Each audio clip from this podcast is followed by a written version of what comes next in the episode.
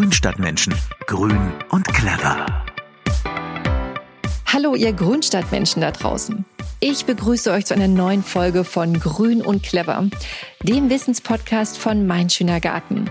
Und heute wird's richtig spannend, denn wir sind einem Killer auf der Spur.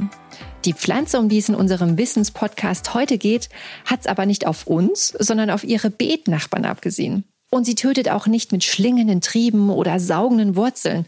Nein, sie geht viel perfider vor. Und dabei ist sie so ein unschuldiges Küchenkraut, lecker mit Schokolade und bekannt aus jeder Zahnpasta. Die Minze.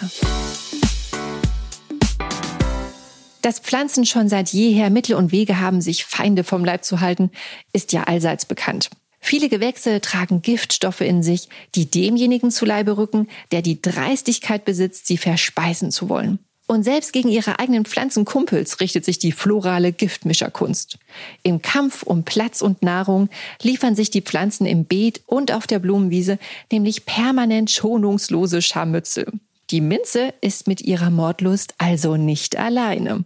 Das Phänomen, dass Pflanzen andere Pflanzen gezielt angreifen, hat sich das Karlsruher Institut für Technologie mal genauer angeschaut und ist zu einigen faszinierenden Schlüssen gekommen. Nicht nur, warum die Minze ihre Beetnachbarn kaltblütig niedermetzelt, sondern auch, wie genau das Ganze funktioniert und wie wir uns dieses Talent vielleicht auch zunutze machen können. Wer eine Minze botanisch Menta im Beet hat, der weiß, dass sie einen starken Ausbreitungsdrang hat. Wo man mal ein kleines Pflänzchen eingesetzt hat, sprießt schon nach kurzer Zeit ein ganzes Gebüsch. Das unterscheidet die Minze erstmal nicht von anderen wuchernden Pflanzen wie Bambus, Giersch oder Efeu.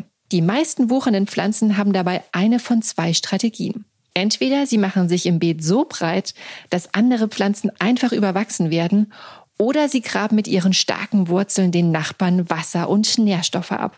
In beiden Fällen bleibt den Nachbarpflanzen nichts anderes übrig, als das Feld zu räumen. Die Minze dagegen zeigt sich nach außen hin gar nicht so angriffslustig. Sie bringt ihre Nachbarpflanzen mit ihrem Duft um den Verstand. Und das geht so weit, dass sie sie buchstäblich in den Selbstmord treibt. Oh, irgendwie erinnert mich das an den Krimi Das Parfüm von Patrick Süßkind. Oh, da kriege ich schon gleich Gänsehaut. Gutes Buch übrigens, sehr lesenswert. Pflanzenwissen kompakt erklärt. Die Familie der Minzen ist unheimlich vielfältig und Minzaromen begegnen uns in allen möglichen Lebensbereichen. Von der Gattung Menta gibt es 20 bis 30 Arten, die hauptsächlich auf der Nordhalbkugel vorkommen. Neben der klassischen grünen Minze, Menta spicata, ist wahrscheinlich die Pfefferminze die bekannteste. Sie ist eine Hybride aus Wasserminze und grüner Minze und von ihr gibt es verschiedene Sorten, wie zum Beispiel die Erdbeerminze oder die Schokominze. Oder die Kölnisch Wasserminze, die so riecht wie das berühmte Eau de Cologne. Eine andere Minzsorte kennt man aus der Zahnpasta, die sogenannte Spearminze oder englisch Spearmint. Ihre Besonderheit ist, dass sie zwar nach Minze schmeckt, aber kein Menthol enthält. Auch Ananas und Zitronenminze haben wenig bis gar kein Menthol schmecken aber frisch und fruchtig. Die Sorten eignen sich super für Cocktails und als Würze und Dekoration für Süßspeisen. Die Rossminze, Menta longifolia, schmeckt dagegen nicht ganz so lecker wie viele andere Minzen. Sie hat nämlich das Aroma von Petroleum und kommt deswegen nicht in der Küche vor. Und dann ist da auch noch die Poleiminze. Die ist hierzulande äußerst selten und wird auf der roten Liste als gefährdet geführt. Hier ist Vorsicht geboten, denn sie enthält das Pflanzengift Polygon. In der Volksheilkunde verwendete man die Poleiminze früher bei Verdauungsproblemen und auch für Abtreibung. Das Polygon in der Pflanze schlägt aber heftig auf die Leber und kann zu schweren Vergiftungen führen. Daher sollte man die Poleiminze, wenn man sie im Garten hat, besser nur anschauen und nicht in größeren Mengen essen.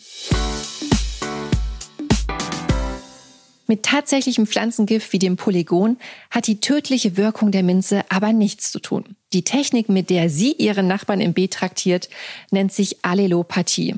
Das bedeutet, dass sie chemische Signale aussendet, auf die andere Pflanzen empfindlich reagieren. Das kann man sich in etwa so vorstellen, wie wenn der Nachbar einen Tag und Nacht mit lauter Rockmusik beschallt. Es bringt einen nicht direkt um, kann einen auf Dauer aber komplett in den Wahnsinn treiben. Die Minze ist genau dieser fiese Nervnachbar. Doch sie spielt keine Musik, nein. Sie duftet ihre Widersacher förmlich in den Tod. Durchaus eine interessante Mordmethode. Um die Wirkung der Minze auf die Empfängerpflanzen genau zu erklären, müssen wir einen Schritt zurückgehen und uns anschauen, wie Pflanzen sich üblicherweise gegen Angreifer zur Wehr setzen. Das funktioniert so. Lassen sich Pilzsporen oder Krankheitserreger auf einer Pflanze nieder, wird diese quasi zum Opferlamm. Die chemischen Signale, die mit einer Besiedlung durch Keime oder Pilze einhergehen, lösen in den Pflanzenzellen einen Abwehrmechanismus aus. Panisch überschüttet die Pflanze den Pilz mit Abwehrstoffen und aktiviert gleichzeitig das Absterben ihrer eigenen Zellen. Das scheint erstmal ziemlich drastisch zu sein. Das Ziel dieser heftigen Reaktion ist es, andere Pflanzen derselben Art vor dem Schaderreger zu schützen. Indem man ihr nämlich den Nährboden entzieht, vernichtet man auch die Krankheit. Die Pflanze begeht also sozusagen Harakiri, Selbstmord zum Nutzen anderer. Denn ohne intakte Pflanzenzellen stirbt auch der Pilz oder Erreger und das hemmt die Ausbreitung.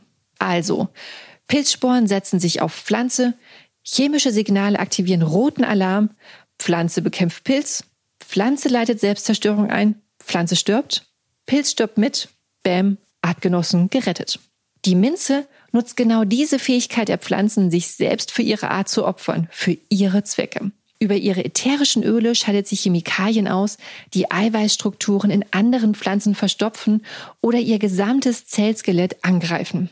Die Hauptrollen bei dem Duftangriff spielen die Wirkstoffe Menthon und Betapinen. Aber jede Minzart hat ihr ganz individuelles Duftprofil. Die Empfängerpflanze hält den Minzduft fälschlicherweise für einen Krankheitserreger und aktiviert die Selbstzerstörung. Als Reaktion auf die sie umwabernde Duftwolke stirbt sie den kontrollierten Zelltod.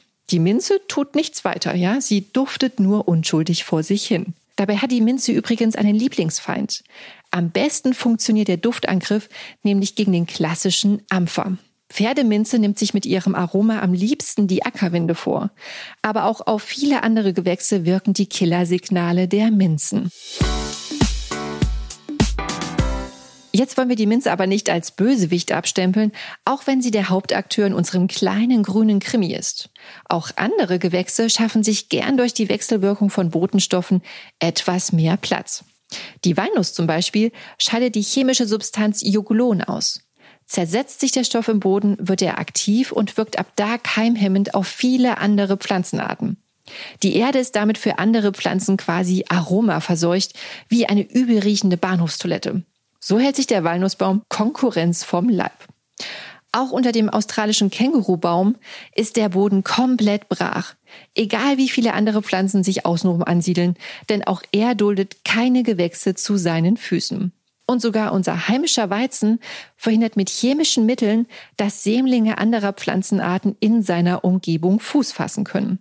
Durch Experimente an einem Testunkraut konnten Forscher nachweisen, dass die freigesetzten Aminosäuren aus dem Weizen bei der Testpflanze den Stresspegel in die Höhe jagen und gleichzeitig ihre Wurzelbildung blockieren.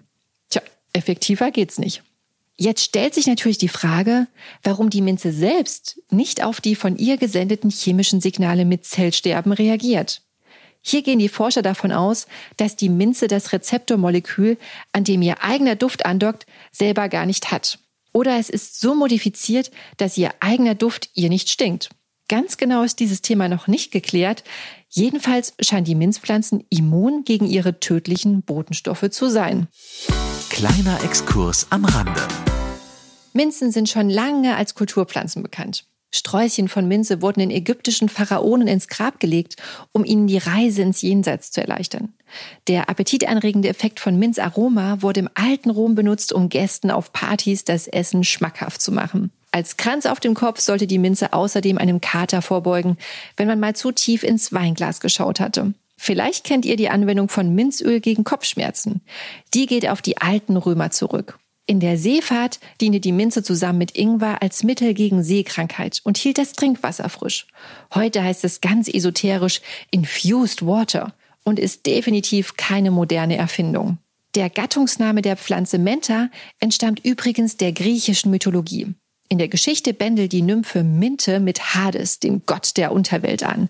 Klar, dass das nicht gut gehen konnte. Seine Frau Persephone wurde stinkwütend.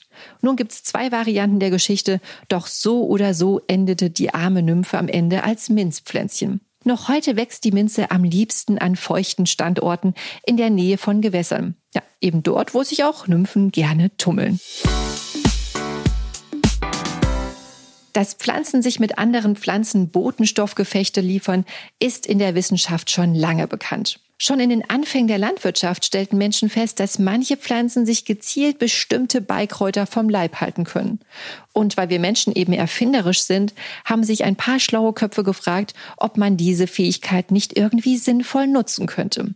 Hier kommt die moderne Forschung ins Spiel. Die Wissenschaftler erhoffen sich nämlich, aus Minzöl neue biologische Herbizide extrahieren zu können. So könnte das Talent der Minze, andere Pflanzen in den Freitod zu schicken, in Zukunft vielleicht Einsatz in der Landwirtschaft finden. Ein solches Bioherbizid könnte gezielt gegen Unkraut wie Ackerwinde eingesetzt werden, ohne die umgebende Natur oder die Nutzpflanzen selbst mit Chemie zu belasten.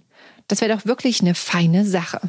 Allelopathische Substanzen aus Pflanzen werden übrigens auch in der Medikamentenforschung eingesetzt.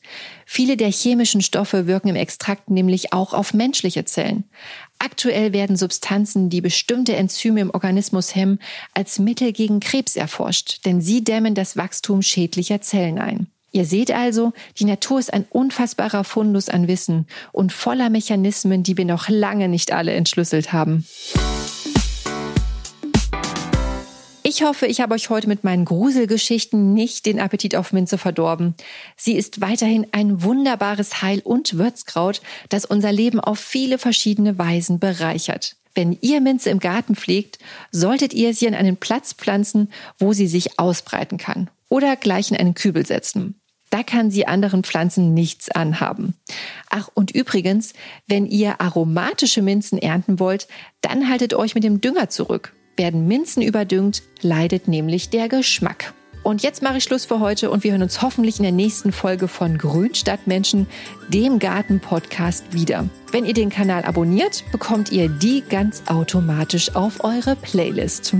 Salü und ciao, eure Karina. Grünstadtmenschen. Grün und clever.